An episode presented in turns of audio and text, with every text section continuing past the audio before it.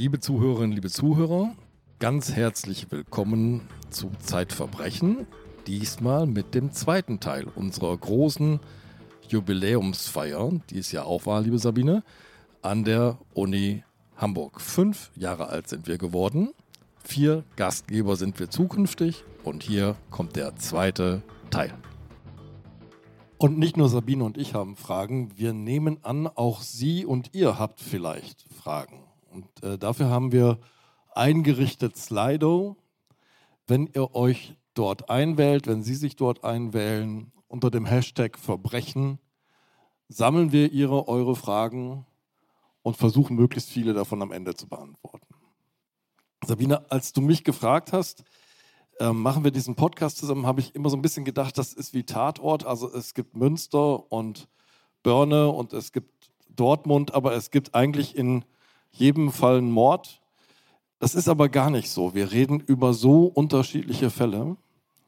Und das Verbrechen, das sich uns zeigt, ist ganz vielgestaltig. Ich habe mal so ein paar Sachen rausgesucht. Wir haben über prominente Täter und Opfer geredet. Dieter Wegel habe ich vorhin zitiert. Du hast gerade Jan-Philipp Rehms mal erwähnt. Jörg Kachelmann war so ein Fall. Assauer. Assauer, genau. Assauer als sehr prominentes Opfer. Die meisten unserer Täterinnen wie Opfer sind aber ziemlich unbekannt und wir leuchten in Schicksale hinein. Warum machen wir das eigentlich? Wir, wir versuchen ja so wenig wie möglich juristisch zu sein. Was ist für dich das Motiv eigentlich hinter diesem Podcast? Naja, das Motiv ist ja gar nicht, der Podcast ist ja nur sozusagen die Vertonung des Motivs, das mich schon seit 20 Jahren in der Zeit mit diesem Thema sich befassen lässt. Du kannst eben an einer Kriminalberichterstattung alles erzählen, alles. Es ist ja auch kein Zufall, dass die ganze Kunst und die Literatur immer wieder mit großen Kriminalfällen zu tun hat, ob das jetzt Shakespeare ist oder Dostoevsky oder was weiß die Bibel, ja, also die Mutter aller Literatur. Es ist, wird übrigens jetzt in Utah verboten, die Bibel in Schulen ja. zu lesen, weil da so viel Verbrechen drin Wegen Mord und Pornografie. ja. ja, da müsste man auch die Zeitungen verbieten, denn da ist auch viel Verbrechen drin. Der Mensch neigt eben zum Verbrechen. Wir hatten ja jetzt in der Zeit eine Seite in der Politik, in der heutigen Ausgabe der Zeit, eine Seite von Michael Thumann, über einen jungen Polizisten, der irgendwo aus dem, vom Lande kommt in, und in Moskau äh, auf die Polizeischule will und dort aufgenommen wird und dann eine Wohnung bezahlen kann und ein gutes Leben haben kann, auf jeden Fall im Rahmen des Möglichen. Und der dann, als er in der Polizei in Moskau ist, merkt, das sind alles Verbrecher. Er ist in ein Verbrechersyndikat geraten. Hier werden Leute terrorisiert, unterdrückt, fertig gemacht, ausgeraubt. Das Verbrechen ist überall und das Verbrechen ist eben äh, auch in uns selbst. Und wenn man in Umstände gerät, wie dieser junge Polizist, dessen Schicksal man da nachlesen kann und der inzwischen in Georgien ist und weil er geflüchtet ist, dann ist man eben ganz schnell auch selbst ein Verbrecher, ohne dass man das eigentlich vorhatte. Das ist das zum Beispiel, was mich am Verbrechen interessiert. Dann ist das Verbrechen im Kleinen und es gibt das Verbrechen im Großen bis hin zum Staatsverbrechen. Ja. Wir haben ja auch äh, Marcos, Folgen gemacht über Verbrecher an der Spitze von Staaten, ja. die ganze Nationen ins Unglück stürzen. Also das Verbrechen hat sehr viele Gesichter und ganz kleine und ganz große, manchmal auch ulkige, aber manchmal eben auch ganz schreckliche. Ja. Ich erinnere mich an so, man kann das fast heitere Betrügereien nennen, die Geschichte, die Gero uns erzählt hat, Gero von Rando, mhm. über eine französische Adelsfamilie, die so adelig und so edel war, dass sie so gnadenlos auf einen Betrüger reingefallen mhm. ist, einen großen Hochstapler. Oder an, die, an, die, an den Hamburger Hochstapler, Haxen. Haxen, ja, ja. war auch erzählt. Ja. Es gab ganz grausam. Aber das, sieht, das erzählt eben alles wahnsinnig viel über die Hamburger Gesellschaft. Also Verbrechen erzählt was über die Welt, in der wir leben und über die Gesellschaft, in der wir leben. Es erzählt natürlich auch viel über die Polizei und über die Strafverfolgungsbehörden, ja. über die Vorstellung von Gerechtigkeit. Also Verbrechen ist überall drin und insofern, so sieht auch unser Podcast aus. Das, es, es ist nicht immer der Treppensturz, der Ungeklärte oder die immer gleiche Vergiftung oder sowas, sondern es sind sehr, sehr unterschiedliche Formen und Gesichter, die das Verbrechen und seine bis hin bis hin zur Tatsache, dass manchmal der Verbrecher der Richter ist. Das Genau. gibt es ja auch. Naja, und es gibt Verbrechen, bei denen man sich manchmal fragt, ist das jetzt überhaupt eins? Und wenn ja, wer ist schuld? Und über einen solchen Fall, Anne, reden wir jetzt. Ja, Der zweite Fall des heutigen Abends. Erstmal eine Warnung an alle Paare. Ein Haus zu bauen kann wirklich gefährlich sein. Ich besonders so ein Haus. bitte? Besonders so ein Haus. Besonders so ein Haus. Aber das Verbrechen, über das wir reden, ist nicht das, woran ihr jetzt denkt. Anne, du musst uns dieses Paar vorstellen, das dieses Haus baut. Es ist ein sehr besonderes Haus, du hast es schon gesagt, und es ist ein frisch verliebtes junges Paar, das an diesen Hausbau geht. Ja, ein frisch verliebtes junges Paar, das wir heute Marie und Sebastian Anselm nennen, um nicht ihre wahren. Die heißen wie immer bei uns nicht so. Ja, Und die sind noch recht jung, als sie sich in dieses Hausbauprojekt stürzen. Also er ist erst 25, studiert gerade auf Lehramt. Sie ist schon 30, also fünf Jahre älter, steht schon seit einigen Jahren im Berufsleben. Sie ist, äh, arbeitet im Labor. Und die beiden gehen ganz, ganz unterschiedlich an das Leben ran. Das werden wir ja mehrfach heute erfahren, wie unterschiedlich das ist. Und sie haben sich aber entschieden, kurz nachdem sie sich kennengelernt haben, kurz nach, sie haben schnell zur Heirat entschlossen und dann auch schnell zum Hausbau entschlossen. Ein Riesending, sage ich dir. Das ist wirklich, da denkst du, da würden sich Leute, die 20 Jahre älter sind, daran übernehmen. Aber die beiden haben sich das so vorgenommen. Auch gleich zwei Kinderzimmer eingeplant und noch eine Ferienwohnung, alles haben, die, Mögliche. haben die wahnsinnig viel Geld geerbt? oder? Überhaupt nicht. Die haben sich maßlos verschuldet. Die haben einen Kredit aufgenommen und haben dann diesen Hausbau vorangetrieben. Er, Sebastian, hat selbst sehr, sehr viel gemacht. Neben, zwischen seinem Referendariat hat er noch eine Fußbodenheizung verlegt, hat das Dach selber mit Schindeln gedeckt. Er hat da irre viel auch selber reingesteckt. Und sie hat die ganzen Sachen so vorangetrieben. Und sie ziehen ein, als das Haus noch gar nicht fertig ist, ohne fließendes Wasser, ohne Strom. Die schlafen wirklich auf dem Beton. Und der Sebastian hat mir gesagt, der Marie konnte es nicht schnell genug gehen. Also es mu- musste wirklich sofort passieren. Es gibt einen großen Feind des Bauens, das ist das Wetter. Das Haus hat noch kein Dach, Du hast schon ein Haus gebaut, da wird es Winter. höre ich daraus. Nein, ich habe kein Haus gebaut. Ich scheue mich jetzt auch immer mehr. Es wird Winter, das Haus hat noch kein Dach und das bedeutet, es passiert auf einer Baustelle das Schlimmste, was auf einer Baustelle passieren kann, nämlich gar nichts. Ja, der Hausbau stockt. Es dauert immer länger. Die beiden werden, oder zumindest sie wird immer unruhiger. Es ist, ja, wie es halt beim Hausbau ist. Ne? Das muss den ganzen Winter, kann das Dach nicht draufgesetzt werden, weil irre viel Schnee liegt. Die ganze Sache verzögert sich. Und das sorgt für diese Situation, die du da geschildert hast. Die beiden ziehen auf die Baustelle. Da gibt es irgendwie ein Nachtlager, wo sie schlafen. Morgens klingeln die Handwerker, die natürlich noch tausend Sachen im Haus erledigen müssen. Das Ding ist ganz schön unter Druck. Und als das Haus fertig ist, passiert was. Dann kommt das nächste Projekt. So hat es jedenfalls Sebastian mir erzählt. Er hat gesagt, sie hat, die Marie hat sich dann auf die nächste Sache fixiert. Und die nächste Sache, Andreas, war ein Kind. Sie wollte Klar, jetzt, zwei Kinderzimmer heißt, hm, sie wollte jetzt unbedingt und sofort offenbar schwanger werden. Und er hat es mir so erzählt, dass sie an den fruchtbaren Tagen vor ihm gestanden ist und sich die Kleider vom Leib gerissen hat. Ich glaube schon, dass es so einen starken Kinderwunsch gibt in einem Lebensalter, ne? wenn man merkt, man geht so irgendwann auf diese biologischen Grenzen zu. Man möchte dann sehr dringend, sehr gerne ein Kind. Und wir kennen ja alle Geschichten von Kinderwunschbesessenen, die alles Mögliche machen, um den Wunsch Wirklichkeit werden zu lassen. bei den beiden passiert nichts, das kann man schon mal verraten. Und dann lassen sie sich untersuchen. Und tatsächlich gibt es zwei kleinere Eingriffe, einen bei ihm, einen bei ihr. Das ist ein verklebter Highlighter und eine Krampfader am Hoden. Wir wollen nicht zu sehr ins Detail gehen. Ähm, Haben, haben wir jetzt ja schon gemacht, aber gut. Es gibt auch zwei Inseminationen. ich dachte, ergänzen verklebter. Highlighter sei kein Detail, aber gut. ähm, und es passiert aber weiterhin nichts. Genau, also die beiden beginnen, wie du ganz richtig sagst, eine Kinderwunschbehandlung, als sie auf natürlichem Wege nicht schwanger werden, werden diese Untersuchungen gemacht, die Operationen werden vollzogen, die du genannt hast. Sie machen auch zwei Inseminationen, also dass sein Sperma ihr in die Vagina gesetzt wird. Ich, du bist ja der Biologe. Ich bin Genetiker. Naja, jedenfalls passiert nichts. Es kommt zu was ganz anderem, nämlich die Beziehung zerbricht.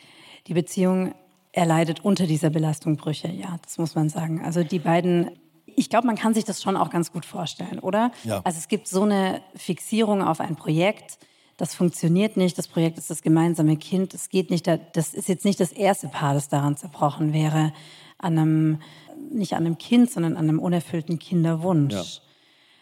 Und, Und da steht dieses Wahnsinnshaus, das sie sich erkämpft haben mit diesen zwei leeren Kinderzimmern, Genau. die Und- immer wie eine Mahnung dastehen, sozusagen. jeden Tag. Ja, jeden Und Tag. jeden Tag müssen sie dran vorbeigehen, wenn sie die unverputzte Treppe raufsteigen. Ja. Sebastian verlässt. Er Marie und verlässt das Haus. sie nicht, nicht ganz, aber er, ja, er beginnt eine Affäre Ja. und er bleibt immer häufiger weg, erst tagelang und dann wochenlang. Aber er erfüllt noch seine Pflicht als Hausherr und kümmert sich weiter um das Haus. Er Er hat doch gesagt, das ist so ein netter Typ. Er ist ein netter Typ. Ja. Genau. Er kommt zurück zum Haus immer wieder und repariert dort Sachen, hält Dinge instand, alles, was man halt so machen muss. Und er kommt immer wieder zurück und eines Tages, als er zurückkommt und dort im Haus was repariert, sieht er eine Überweisung an den Hautarzt auf dem Tisch liegen Eine Überweisung für Sie. für sie. Und er spricht sie darauf an, sagt er, also ich schilder jetzt erstmal, was er gesagt hat. Ja, man muss. Wir können jetzt erstmal, du hast die beiden ja gesprochen, und zwar Ja. getrennt voneinander. Das Ja. heißt, wir können jetzt so ein He says, she says Spiel Genau. spielen. Er sagt, Ähm, sagt. diese beiden Perspektiven auf das, was da Ja. passiert. Also er sagt, Er sagt. Er habe sie darauf angesprochen und sie hätte äh, herzzerreißend geweint und gesagt, sie sei schwer krank, sie hätte Hautkrebs und äh, es würde ihr furchtbar gehen und sie müsse eine Chemotherapie machen und eine Bestrahlung. Und deswegen es würde auch ihr größter Wunsch, nämlich ein Kind zu bekommen, den Wunsch kannte er ja bereits, würde nicht in Erfüllung gehen können. Deswegen, weil nach einer Bestrahlung ist die Wahrscheinlichkeit, unfruchtbar zu werden, sehr hoch. Oder hoch. Ja, es kommt auf den Krebs, also ich will nicht ins Detail gehen. Es kommt auf den Krebs an. Es gibt solche Fälle, es gibt Frauen, bei denen das die gute, also die Rettung ist, zumindest Eizellen einfrieren zu lassen, bevor sie eine Chemotherapie oder eine große Krebstherapie machen können. Ja. Darauf kommt sie nämlich auch recht schnell. Er sagt, sie hätte ihn angefleht, Eizellen einfrieren zu lassen. Aber nicht nur Einzellen und darauf ja, kommt genau. Ja. Weil ni- eigentlich, wie du schon sagst, ne, würde es bei einer Chemotherapie und Bestrahlung ja reichen, Eizellen einzufrieren. Aber sie, er sagt, sie hätte ihn gebeten, Eizellen einzufrieren, die bereits mit seinen Spermien imprägniert sind. Und sie sagt, Imprägniert ist auch ein schöner. hm? ja, ich habe da nämlich gelernt, Ja. dass auch von dir gelernt übrigens, dass man in Deutschland keine befruchteten Eizellen einfrieren darf, sondern nur Eizellen einfriert, die noch in diesem Vorkernstadium sind. Also es ist noch nicht, Ja. es ist noch kein Mensch. Es ist noch kein Individuum, genau. Genau. Ja. Und solche Eizellen wollte sie einfrieren lassen. Sie sagt, ja, ach, nö, das Wort Hautkrebs ist vielleicht mal gefallen, das könnte schon sein, aber da hätten wir jetzt nicht viel drüber geredet insgesamt. Vielmehr sei es so gewesen, dass der Sebastian zu ihr zurückgekommen sei, weil die Beziehung zu seiner Freundin schon wieder gekriselt hätte. Ah, okay. Und sie hätten dann gemeinsam entschieden, es nochmal zu versuchen mit einem Kind. Ah, also er sagt, aus Mitleid habe ich mein Sperma gegeben, um die Eizellen zu befruchten Mhm. und einfrieren zu lassen.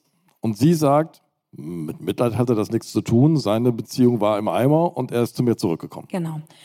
Aber er sagt nicht nur, dass er ihr das Versprechen gegeben hat, sein Sperma zu geben, er sagt, er hätte dann auch ihr versprochen, sie zu pflegen, weil er dachte ja, sie sei sterbenskrank. Ah, ja. Also er hätte, er hat zu mir gesagt, er sei vor einem Scherbenhaufen gestanden und gedacht, um Gottes Willen, was habe ich da angerichtet? Ich habe das, also sie hatte ihm ja davor schon immer Vorwürfe gemacht. Ne? Sie hatte davor schon immer zu ihm gesagt, ich habe mein Leben verschleudert, meine besten Jahre habe ich dir geschenkt und habe kein Kind. Und jetzt ist es sozusagen so, dass die letzte Chance, sie war zu dem Zeitpunkt schon 37 und sie sagt zu ihm, du nach dieser Chemo und nach der Bestrahlung wen soll ich denn noch finden, der mit mir dann noch ein Kind bekommt? Und er hat so gesagt, dass er sagt, okay, dann mache ich's. Ne? Also die beiden gehen nochmal in diese Kinderwunschklinik. Er gibt Spermien ab, sie gibt Eizellen ab. Und diese Eizellen werden per in vitro, also im Reagenzglas und auch über eine Nadel, ein Verfahren, das ICSI heißt. Genau, intrazytoplasmatische Spermieninjektion. Ich wusste, dass du das fehlerfrei vortragen kannst. Imprägniert ja. und dann eingefroren. Genau. Ich kann das mal ganz kurz erklären.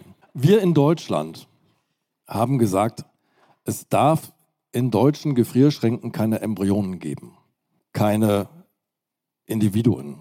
Und wir haben definiert, Individuen gibt es erst, wenn der mütterliche und der väterliche Zellkern miteinander verschmolzen sind, sich damit sozusagen ein neues, eine neue Kombination von Erbgut und damit ein Individuum ergeben hat.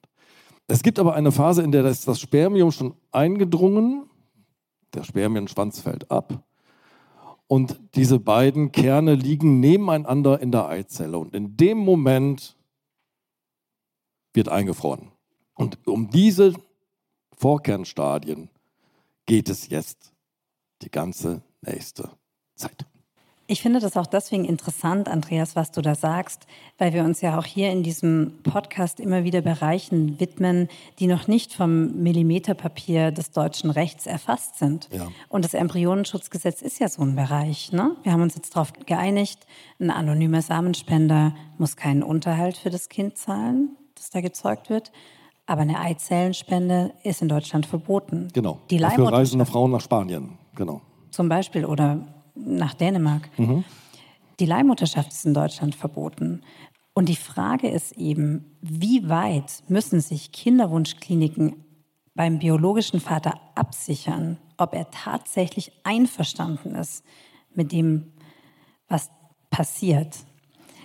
Und das ist eben so ein totaler Graubereich. Es gibt etliche Kinderwunschbehandlungen, aber das ist ungeklärt. Und das finde ich schon ziemlich interessant. Dieses ganze Gebiet ist etwas, was so eine politische No-Go-Area ist. Ja? Also wir haben in der Bundesrepublik eine lange Debatte über Paragraph 218 geführt. Das haben wir mit einem seltsamen Kompromiss irgendwie befriedet und seither ist Ruhe.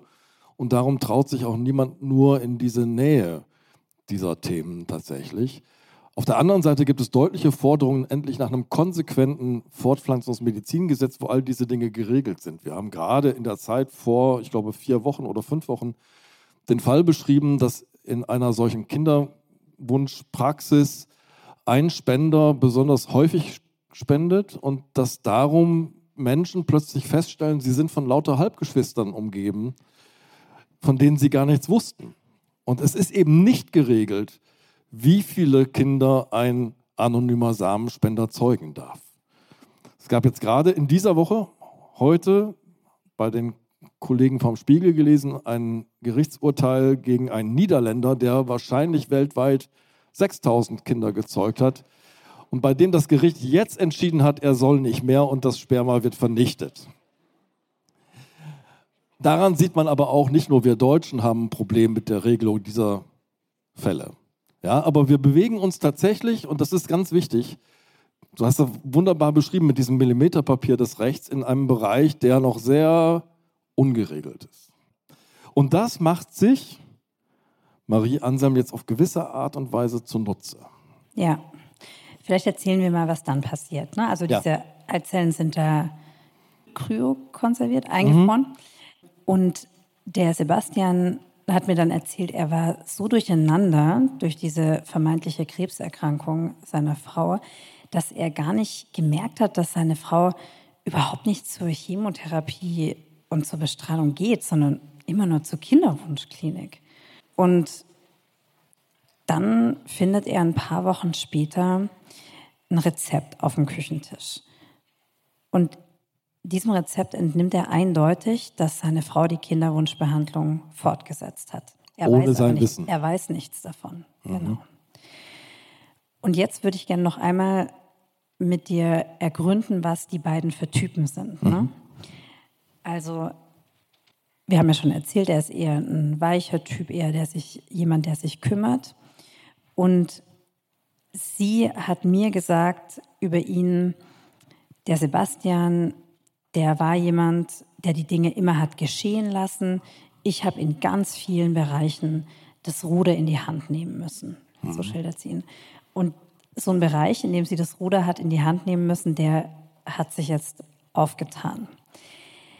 Der Sebastian ruft aufgeregt in der Reproduktionsklinik an und das wissen wir so genau, weil dieses Gespräch von einer Arzthelferin protokolliert wurde. Und diese Arzthelferin wurde auch vor Gericht geladen. Ich habe die auch erlebt vor Gericht. Die Arzthelferin schreibt, wollte seine Einwilligung jetzt, und dieses jetzt versieht sie mit einem Ausrufezeichen, jetzt zurücknehmen.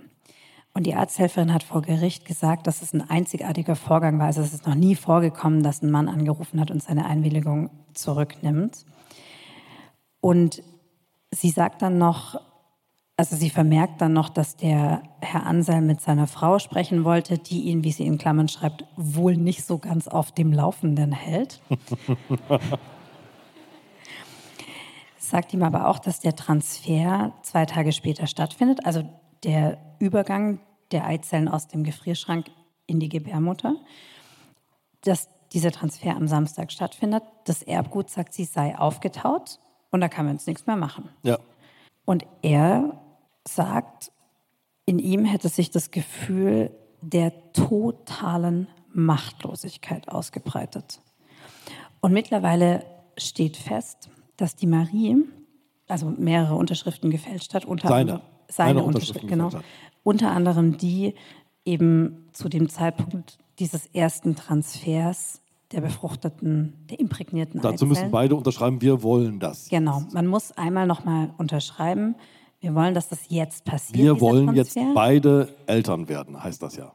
Genau. Das heißt, wir, wir, ne, wir, Ja. wir nehmen diese befruchteten oder imprägnierten Eizellen und es soll jetzt losgehen. Dieser Diese- erste Versuch scheitert, oder? ja, diese erste Unterschrift hat sie gefälscht. Ne? Das steht mittlerweile fest. Sie ist dafür verurteilt, strafrechtlich. Urkundenfälschung. Urkundenfälschung 3600 Euro. Also das musste sie bezahlen. Dann ist es aber so, dass es nicht klappt. Sie wird nicht schwanger. Und der Sebastian hat mir erzählt, er sei dann eben unter diesem Eindruck der Täuschung auch von ihr ausgezogen und hat ein eigenes Leben gelebt dann mit einer neuen Frau, hat überhaupt keinen Gedanken mehr an die Sache verschwendet. Aber der hat doch jetzt bestimmt in der Klinik angerufen oder ist vorstellig geworden und hat gesagt, ich ziehe jetzt meine Einwilligung zurück, oder? Das hat er halt leider nicht gemacht, ne? Er hat auch keinen Brief geschrieben, er hat keine E-Mail geschickt, er hat nicht nochmal angerufen. Er war jemand, der die Dinge immer hat geschehen lassen. Genau. Was er natürlich nicht ahnt, ist, Ähm. Jetzt sind die Gedanken von Marie. ja, Die Marie hat nämlich gesagt, und das finde ich so ein schönes Zitat, das würde ich gerne einmal vorlesen. Die ganze Zeit habe ich immer an diese kleinen Lebewesen, die es für mich waren, in der Klinik gedacht, die da im Gefrierschrank schlummern. Fünf Monate vergehen und dann geht die Marie nochmal in die Kinderwunschklinik, fälscht nochmal die Unterschrift ihres Mannes und lässt sich nochmal die befruchteten Eizellen transferieren. Und jetzt wird sie tatsächlich schwanger. im Dezember 2014 kommt der, wie soll ich das jetzt nennen, gemeinsame Sohn Johannes zur Welt. Ja, es ist der gemeinsame Sohn. Der Sebastian ist ja der rechtliche und der biologische Vater. Wie stelle ich mir jetzt dieses Leben dieser jetzt drei Menschen, zweieinhalb, drei Menschen vor? Marie lebt nach wie vor in diesem Haus. Genau, Marie lebt nach wie vor in diesem Haus. Sie ist super happy mit dem kleinen Johannes. Und dem Sebastian, dem Vater, schickt die Marie ganz, ganz viele Videos und Fotos seines Sohnes. Und sie schreibt auch eine Mail an den Sebastian, aus der würde ich auch mal kurz zitieren. In der schreibt sie, ich weiß, dass es nicht richtig war, die Befruchtung heimlich anzugehen, aber zugestimmt hättest du ja sowieso nicht. Könnte sie recht haben. Mhm. Und der Sebastian, den habe ich ja mehrfach getroffen, ne, vor dem Prozess, nach dem Prozess. Ich habe auch jetzt diese Woche nochmal mit ihm telefoniert.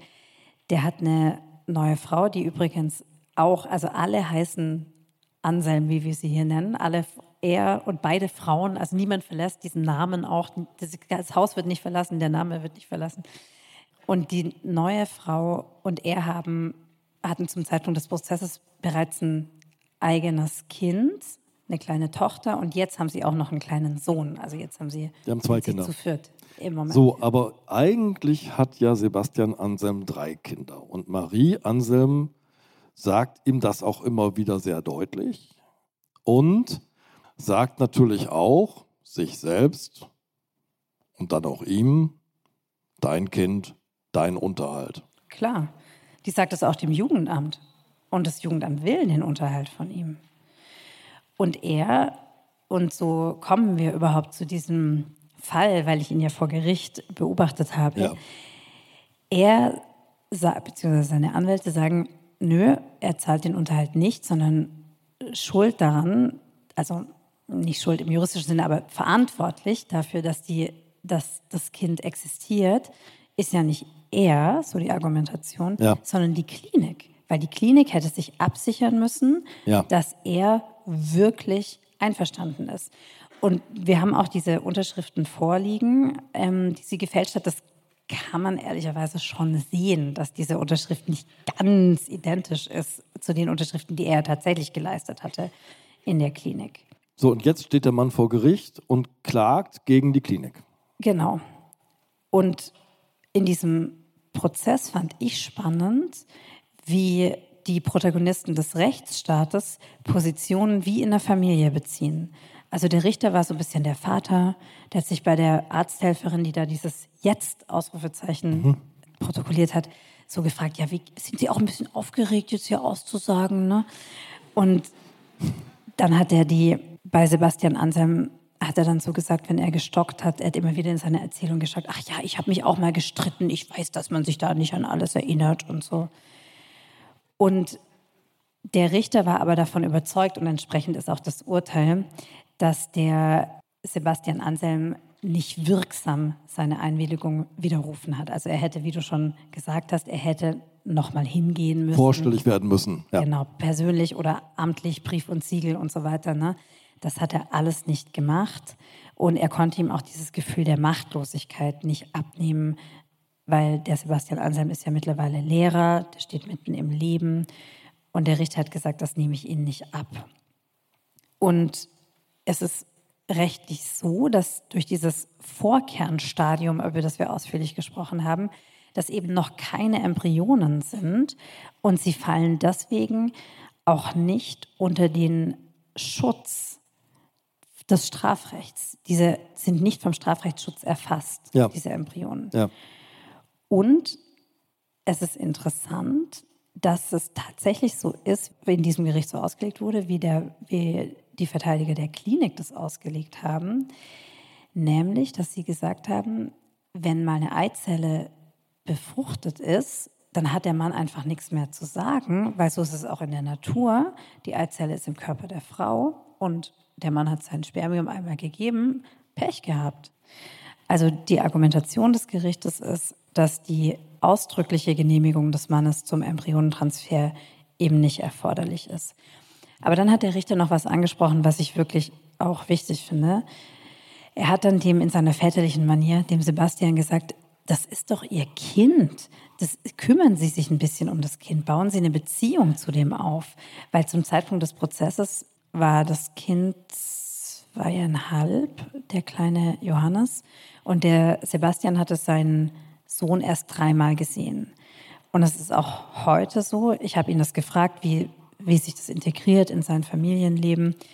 Und er hat gesagt, dass sie sich schon manchmal treffen, zusammen kleinere Ausflüge machen, aber das klang echt nach eher selten.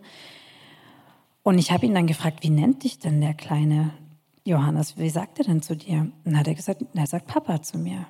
Und das finde ich schon, also wenn wir auf das Kind schauen, da sind wir jetzt natürlich in der Frage, was ist soziale Elternschaft, was ist rechtliche Elternschaft, was ist biologische Elternschaft. Aber klar ist, dass da ein kleiner Junge herumläuft, der einen Mann Papa nennt, der eigentlich keine Beziehung so richtig zu ihm aufbauen möchte. Bis auch, heute nicht. Bis heute nicht. Er sagt, das hätte auch seine neue Familie dann überschattet. Ne? Das, ja. kann, das kann ich auch alles nachvollziehen. Aber das beschäftigt mich schon. Das heißt, wir leben die jetzt, die leben jetzt in München, ich glaube, in einer Wohnung. Genau, die wohnen, die haben kein neues Haus mehr gebaut. ja. Die wohnen in der Wohnung und mit ihren zwei Kindern, also die Klage wurde abgewiesen. Der Sebastian muss den Unterhalt für den Johannes zahlen und zahlt ihn auch. Und der Sebastian hat mir erzählt, dass es ihn auch noch mal ganz schön mitgenommen hat, also dass er schon noch mal so eine äh, psychische Delle hatte jetzt nach dieser ganzen Zeit und er es ihm wirklich nicht gut ging. Marie lebt immer noch mit Johannes, mit ihrem Kind in diesem Genau, Haus. der geht's gut. Sebastian hat Albträume, hat er erzählt. Er träumt von Beton. Liebe Anna, ganz herzlichen Dank, dass du uns diesen Fall mitgebracht hast. Gerne.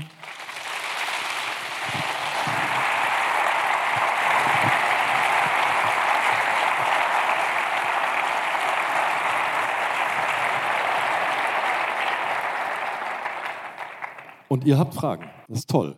Die erste Frage ist die allerwichtigste. Seid ihr noch bei der Aftershow-Party dabei? Hashtag, Hashtag Dancing with Sabine. Ja, ja, wir sind alle dabei, klar. Also wo soll man sonst hingehen?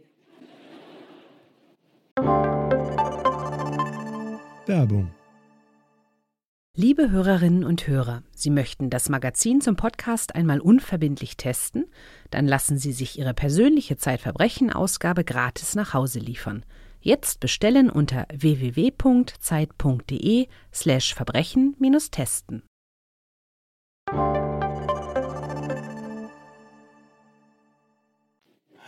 Äh, zweite Frage können wir auch vielleicht ganz schnell beantworten oder vielleicht auch gar nicht. Vielleicht streiten wir uns auch darüber. Was zum Teufel hat dieses Logo zu bedeuten? Jetzt bin ich sehr gespannt auf deine Antwort, weil ich frage mich das auch schon seit Dieses. Logo. Das ist ein, ein Kopf auf einem Silbertablett. Hallo? Ist das nicht klar zu erkennen? Ja, erkennen, zu erkennen ist es, aber was soll das eigentlich bedeuten? Ich habe es mich auch schon öfter ich habe es gefragt. nicht bestellt. Das, also ich habe ich hab nur gesagt, wir machen einen Kriminalpodcast, dann habe ich das gesehen. Sehr im- Aber ist das nicht ein biblisches Verbrechen, wo der Kopf. Ja, das ist der Kopf des Johanna. Ich wollte dich mal testen. Johannes der Ja. Täufer, aber der hatte sicher nicht diese Frisur. Also der Johannes der Täufer ist es nicht, wobei vielleicht ist es auch Johannes der Täufer auf modern. Ja. Auf Ähm. jeden Fall, das war auch ein Mord. Ein richtig schöner Mord an einem durchgeknallten Wüstenpropheten. ja. Vorsicht beim Bibellesen. Ähm, die nächste Frage kann nur ich euch dreien stellen, denn ich bin ja eigentlich Wissenschaftsjournalist. Waren Sie jemals durch Ihre Funktion als Journalist im Kriminalbereich persönlich in Gefahr? Gab es so einen Moment, wo ihr Angst hattet oder wo es gefährlich war bei einer Recherche? Anna, ich weiß, du hast schon in Gräben gelegen vor, vor Ställen Und Schlachthöfen. und Schlachthöfen und so. Ja, aber so, dass ich jetzt dachte, mein, also ich war schon in Situationen in engen Räumen und Häusern mit Leuten, die gefährlich sind, aber ich habe mich noch nie äh, bedroht gefühlt, was mein Leben angeht. Sabine? Nö. Mich hat nie einer bedroht. Würde ich ihm auch nicht raten. Okay, die nächste Frage passt dazu. Was Nein, glauben nein, Sie? aber äh, Daniel Ja. rüstet sich hier zur Antwort, oder? Daniel, du Rüste hast doch mich mit Frauen. Daniel zögerte so. Also, Und mit nee, ich, also, ja, das ist ja immer so die Frage. Also, es gab einige Morddrohungen. Ich habe eine Zeit lang ganz viel so in der rechten Szene recherchiert. Und die sind nicht eben zimperlich. Das war schon so eine Zeit, wo ich hin und wieder dachte, uff, kannst du da jetzt irgendwie noch allein hingehen? Und es gab auch schon so Momente, wir haben dann immer so einen so so einen Notruf vereinbart mit den KollegInnen in, in Berlin, wenn ich zum Beispiel zu irgendwelchen, also in so ungeklärten Mordfällen, zu den mutmaßlichen Tätern gegangen bin, die nun als zum Beispiel bei einem am Bodensee, der als notorischer Schläger und Ex-Rocker äh, vielfach wegen Gewaltverbrechen im Knast saß und der, von dem man wusste, dass der so eine Bulldogge besaß. Und da bin ich dann hingefahren und habe bei dem geklingelt und dann hat man schon vereinbart vorher, wenn ich mich in einer Viertelstunde nicht melde, dass alles okay ist, dass dann die Polizei geschickt. Also es sind schon hin und wieder mal so Szenen, wo du denkst, boah, muss nicht sein. Also gerade mit Nazis. Äh, Ähm, wir selber waren verwundert, als wir auf unsere Hörerinnen-Statistik geguckt haben und festgestellt haben, dass zwei Drittel unserer Hörerinnen Frauen sind. Und darum passt die Frage, die hier von 30 Menschen gestellt wird. Ähm, ziemlich gut. Was glauben Sie, warum hören Frauen so viel mehr True Crime Podcasts als Männer, Sabine? Ja, weil Frauen sich mehr für Psychologie interessieren und für die Beschaffenheit von Menschen. Davon bin ich überzeugt. Also Männer interessieren sich vielleicht eher für Autos oder sowas. Aber. Aber wir wollen ja keine Klischees bedienen. Nein, niemals. Das, ähm, aber die, diese Feinheiten, die in der menschlichen Natur sind und auch die Frage, äh, wie Menschen in welchen Situationen reagieren und so, das interessiert Frauen viel mehr als Männer. Und ich glaube, das ist der Grund, warum wir so viele Hörerinnen haben. Sabine, wie wählt ihr eure Fälle aus? Das frage ich dich, weil du hast ja über Jahrzehnte äh, überlegt, vorher auch als Gerichtsreporterin, auf welchen Fall springe ich jetzt an und auf welchen nicht. Du bekommst nach wie vor wahnsinnig viel Post von Menschen, die in Gefängnissen sitzen und sagen, ich bin unschuldig hier, holt mich raus.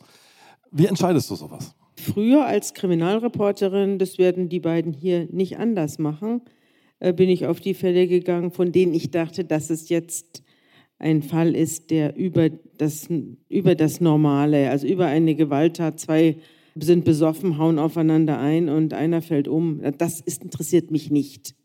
Mich interessiert auch ehrlich gesagt nicht der Menschenfresser, der also ein Unikum oder irgendein Damer zum Beispiel interessiert mich auch nicht. Das sind also so der interessiert mich vielleicht höchstens in der Frage, warum man ihn ewig nicht erwischt. Aber so die Taten, die keine Metaebene haben, die interessieren mich nicht. Und, äh, und ich, das ist ja auch der, das, die Eigenart unseres Podcasts, dass unsere Podcaste eben weit über den einzelnen Fall hinausgehen und immer irgendwas erzählen, was sehr viel mehr Menschen betrifft als die an dem Verbrechen Beteiligten. Christopher stellt eine sehr lange Frage, von der ich mal die zweite Hälfte nehme, weil ich damit was Besonderes vorhabe. Es gibt natürlich die Fälle, Sabine, wo ein Gericht ein Urteil spricht, mit dem du als jemand, der den Fall auch recherchiert hat, gar nicht einverstanden bist. Was machst du denn dann? Dann schreibe ich das. Hat es ja gegeben. Also ich habe ja darüber, haben wir ja auch gesprochen, als ja. wir den Fall Kevin zum Beispiel. Oder den die Fall Amelie, Kevin, wo das Kind im Kühlschrank war und der Vater mit ein paar äh, mit ein paar Jahren in der Entzugsklinik äh, so mehr oder weniger davongekommen ist. Und dann hinterher saß er auch noch ein paar Jahre im Gefängnis. Aber das ist also für eine so schreckliche, das ist eine schreckliche Tat, war das für mich überhaupt nicht nachvollziehbar, dass dieser Mann nicht lebenslang gekriegt hat. Oder andersrum die Geschichte dieser beiden U-Bahn-Schläger, die den Lehrer in der U-Bahn angegriffen haben und die hinterher äh, furchtbar bestraft worden sind vom Münchner Landgericht. Also das waren, das schreibe ich dann halt rein. Was soll ich machen? Was anderes kann ich nicht machen, außer dass ich meinen Unmut äußere. Ich finde auch, das ist unsere Pflicht, wenn wir etwas wirklich ausführlich recherchiert haben und mit allen Beteiligten gesprochen haben und quasi die gleiche Aktenlage haben wie das Gericht und einfach zu einer anderen Bewertung kommen. Das ist natürlich nicht, jetzt kann man sagen, das ist arrogant, weil, weil das wissen wir schon als Journalisten besser als Vorsitzende Richter einer Landgerichtskammer. Aber man darf gerade bei politisch motivierten Prozessen, und die gibt es ja auch zu Genüge, dann nicht mit seiner Meinung hinterm Berg halten und sagen, man hält das für ein falsches Urteil, weil X, Y und Z. Ich finde, wenn wir das nicht tun, dann machen wir unsere Aufgabe nicht.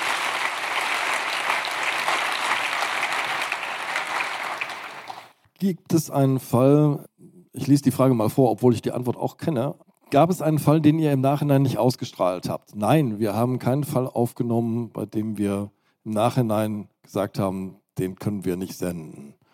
Wir überlegen eigentlich eher vorher, worüber reden. Ne? Ja, aber ich. Äh, Manch, meistens. Es gibt natürlich Fälle, über die ich nicht erzähle, weil sie nicht mehr aktuell sind, die Gesetzlage sich äh, geändert hat oder sie, sie waren früher mal Teil einer größeren Recherche und füllen jetzt keinen Podcast oder haben sind eine Dreiviertelstunde Aufmerksamkeit nicht verdient. Ja, ich habe noch ein paar Fälle und zum Teil auch große. Und ich habe einen sehr entsetzlichen Fall, der mir noch bevorsteht und den wir irgendwann noch erzählen werden, Andreas. Aber auch den werde ich erzählen. Genau. Warum erzählt ihr, jetzt kommt der Jurist hier oder die Juristin, warum erzählt ihr oft von Vergehen, obwohl euer Podcast Zeitverbrechen heißt? naja, sagen wir es mal so, Verbrechen ist ja definiert durch eine Mindeststrafe von einem Jahr. alles, was drüber ist, ist ein Verbrechen und darf man dann sagen, es ist ein Verbrecher. Und alles, was drunter ist, ist eben Vergehen.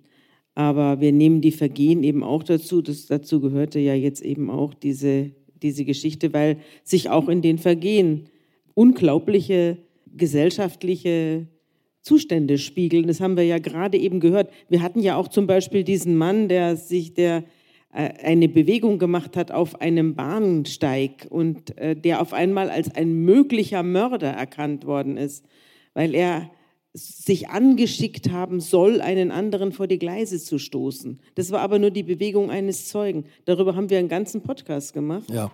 Äh, da kam gar nichts raus dabei. Und trotzdem, letztlich war es nur ein Verbrechen im Kopf. Ja? Aber auch das sind Verbrechen. Und äh, wir sind eben in der ganzen Bandbreite dabei. Wir haben ja auch, wie fängt man einen Kriegsverbrecher gemacht? Also am ganz anderen Ende angefangen. Welcher ist der Fall, der euch am meisten in Erinnerung geblieben ist? Machen wir eine kleine Schlussrunde daraus. Anne. Ich bin stark gedanklich immer in den Verbrechen und Vergehen, die ich in der deutschen Fleischindustrie recherchiert habe, wo es so um Menschenhandel, um erzwungene Schwangerschaftsabbrüche, um sehr, sehr viele sehr grausame Dinge geht. Und darüber werden wir demnächst sprechen, Daniel, oder? Ja, da freue ich mich auch schon drauf. Das wird mutmaßlich eine etwas längere Folge, könnte ich mir. Ich, ich mutmaße das auch. Daniel.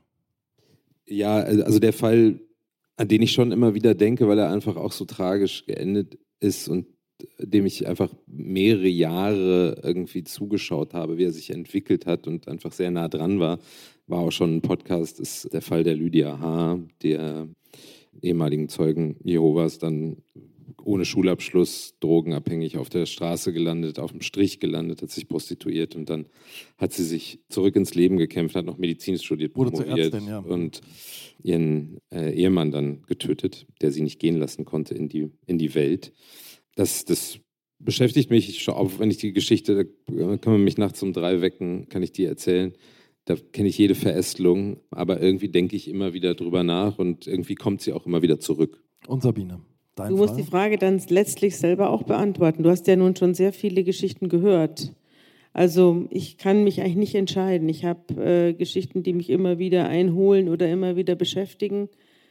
Viele sind es nicht, aber es sind einige, mehrere. Der Fall Kachelmann natürlich oder der Fall des auf der Straße ausgesetzten Robert Sirokowski, des Abiturienten, den die Polizei nachts in, äh, in einer Winternacht in einsamer Stelle ausgesetzt hat, weil er ihnen auf die Nerven ging. Und natürlich die Fälle, in denen Kinder umgekommen sind. Die beschäftigen mich schon. Das geht mir ganz genauso, aber äh, Robert auf dieser Straße bei Notrufmord hieß der Fall, der ist tatsächlich derjenige, der mir am tiefsten im Gedächtnis geblieben ist. Muss ich leider korrigieren, es hieß bei Anruf Tod. Es war ja auch kein Mord. Es war eine Aussetzung mit Todesfolge. So ist das mit der Erinnerung. Liebe Zuhörerinnen, liebe Zuhörer, ähm, ich hoffe, ihr und Sie behaltet diesen Abend in sehr guter Erinnerung. Für mich ist es auf jeden Fall so, es war eine wunderbare Premiere mit euch zu viert. Und ähm, ja, wir sehen uns auf der Aftershow-Party. Danke.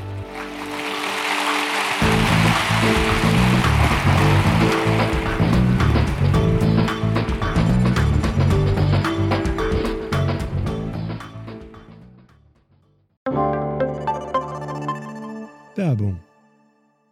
Prime-Mitglieder hören Zeitverbrechen bei Amazon Music ohne Werbung. Lade noch heute die Amazon Music App herunter.